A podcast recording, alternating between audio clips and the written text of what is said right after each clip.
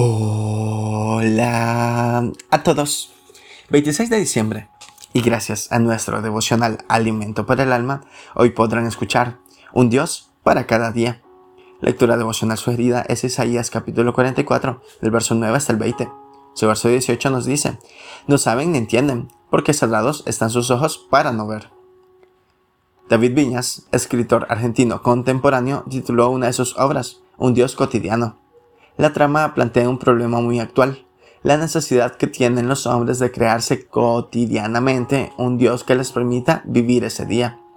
Constantemente vemos personas que necesitan encontrar cada día un sentido para su vida y se exigen dioses efímeros con los que pretenden llenar el vacío de su existencia.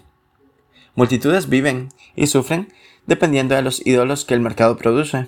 Se entregan con toda fuerza emocional en los brazos de estos dioses prefabricados ríen y lloran histéricamente, alienados en la realidad, rindiendo culto a sus ídolos de barro.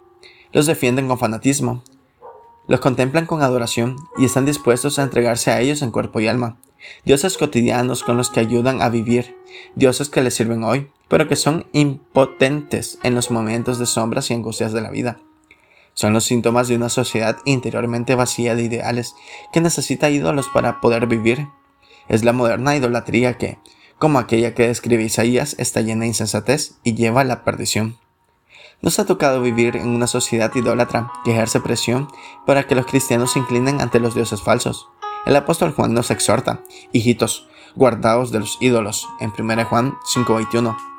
Esta advertencia tiene actualidad y los cristianos tenemos que estar atentos porque nuestra adoración debe rendirse únicamente a nuestro Padre Celestial y a su amado Hijo Jesucristo devocional escrito por Salvador de Lutri, en Argentina. No tendrás dioses ajenos delante de mí, dice Éxodo 23. Muchas gracias por escuchar.